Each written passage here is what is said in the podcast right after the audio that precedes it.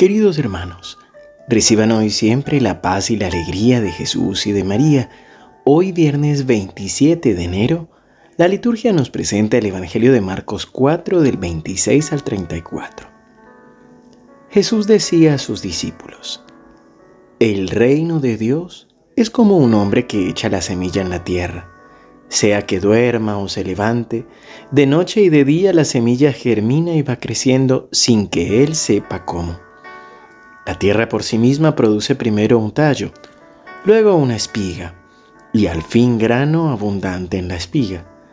Cuando el fruto está a punto, él aplica enseguida la hoz porque ha llegado el tiempo de la cosecha. También decía, ¿con qué podríamos comparar el reino de Dios? ¿Qué parábola nos servirá para representarlo? Se parece a un grano de mostaza. Cuando se la siembra es la más pequeña de todas las semillas de la tierra pero una vez sembrada crece y llega a ser la más grande de todas las hortalizas y extiende tanto sus ramas que los pájaros del cielo se cobijan a su sombra.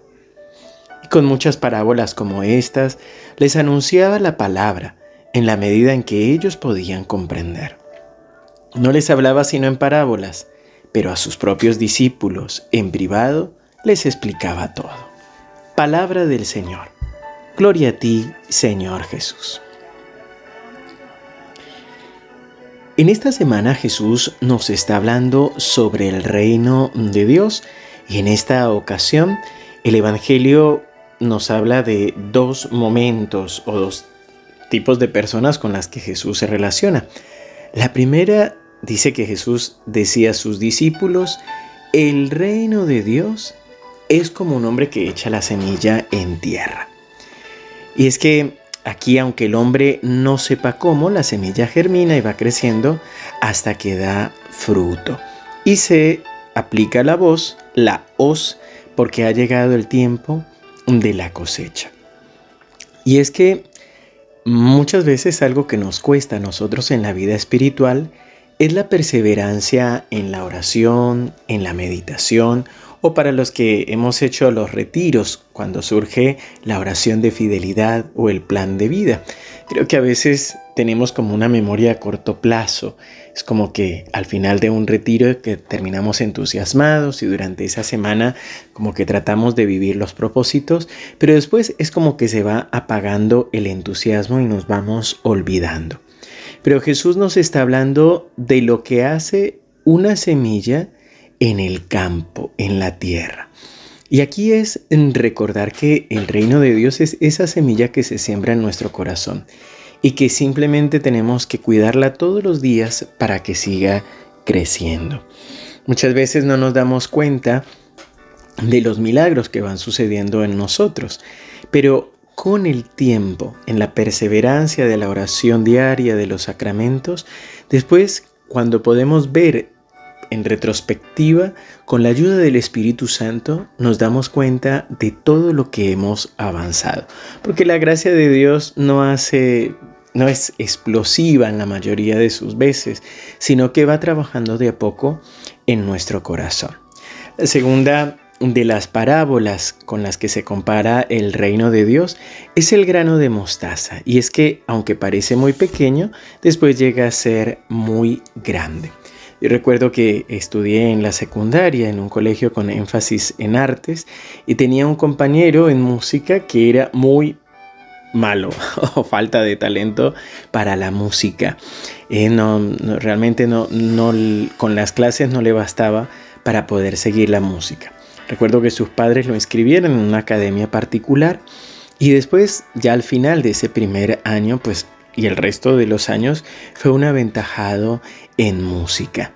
Y es que la semilla, la pequeña semilla, es lo que va creciendo en nosotros. Es decir, necesitamos regar esa semilla de la fe con la gracia del Señor. Y la única gracia que podemos encontrar con el Señor es en la intimidad de la oración diaria. En la oración hecha con el corazón. No basta solo con orar, sino orar con intimidad, es decir, ir a lo profundo de nuestro corazón o como diría Santa Teresa de Ávila, ir a lo profundo de nuestra morada, de nuestro castillo interior, para encontrarnos con quien sabemos bien nos ama. Es allí donde podemos hablarle al Señor de lo que pasa en nosotros, de lo que pasa en nuestro corazón y Él puede obrar. Qué interesante que el Evangelio nos termina diciendo que Jesús a la gente le hablaba solamente en parábolas, dice, y que ellos podían comprender, pero a los discípulos les explicaba absolutamente todo. Y esta es la intimidad con el Señor. Ser discípulo del Señor es dejar que Él nos explique en privado todos los misterios que hay en la vida espiritual. Padre bueno, Padre amado, hoy queremos pedirte que sea tu reino viniendo a nosotros e instaurándose en nuestros corazones. Señor, tú nos conoces mejor que nosotros mismos. Sabes, Señor, lo que más estamos necesitando, nuestras luchas, nuestras dificultades. Por eso te pedimos que derrames la gracia de tu Santo Espíritu sobre nosotros. Ven y riega, Señor, la semilla de la fe. Ven y riega en nosotros, Señor, la semilla de tu amor. Hoy queremos seguirte, hoy queremos servirte. Hoy queremos, Señor, crecer en ti, sin que nadie lo perciba. Señor, queremos que tú seas el dueño de nuestro corazón y que puedas ser el verdadero Rey de nuestra vida. En el nombre del Padre, y del Hijo, y del Espíritu Santo. Amén. Queridos hermanos, que el Señor los siga bendiciendo abundantemente.